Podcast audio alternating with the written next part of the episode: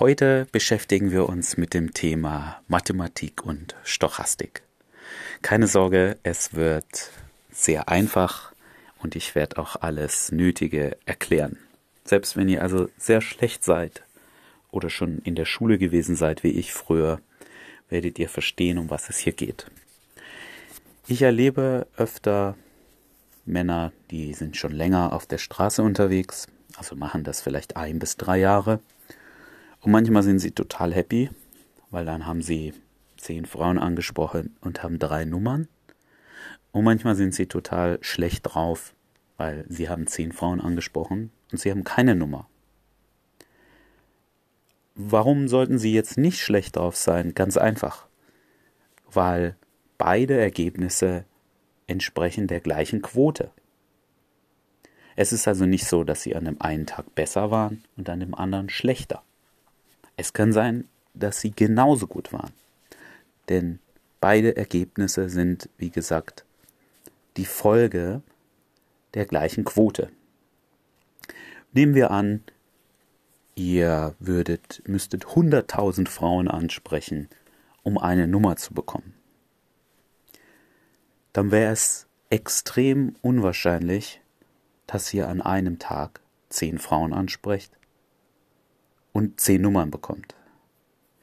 Aber wenn ihr zehn Frauen, von zehn Frauen, die ihr ansprecht, eine Nummer bekommt, das heißt, eure Wahrscheinlichkeit, eine Nummer zu bekommen, ist 10%, dann sind die Fälle, dass ihr zehn Frauen ansprecht und keine Nummer bekommt und dass ihr zehn Frauen ansprecht und fünf Nummern bekommt, beide sehr wahrscheinlich. Das kann euch beides passieren.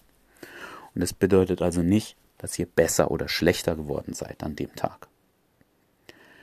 Ihr müsst also auf andere Dinge achten, wenn ihr wirklich schauen wollt, ob ihr besser geworden seid. Ihr könnt zum einen mit größeren Zahlen arbeiten. Das heißt, beachtet zum Beispiel, wie viele Nummern habt ihr in einem Jahr bekommen? Wie viele Dates hattet ihr in einem Jahr? Wie viel, mit wie vielen Frauen hattet ihr Sex in einem Jahr? Ja, ihr beachtet größere Zahlen auf, auf ähm, hunderte von Frauen, die ihr angesprochen habt. Oder ihr geht weiter runter ins Detail. Das heißt, ihr beachtet zum Beispiel, wie viele Frauen habe ich gestoppt. Die sind nicht gleich weitergelaufen, als ich sie angesprochen habe. Mit wie vielen Frauen habe ich mindestens eine Minute ein Gespräch gehabt. Mit Frauen habe ich den sogenannten Hookpoint erreicht? Und so weiter. Ja, also ihr könnt es gröber betrachten, auf große Zahlen oder kleiner betrachten.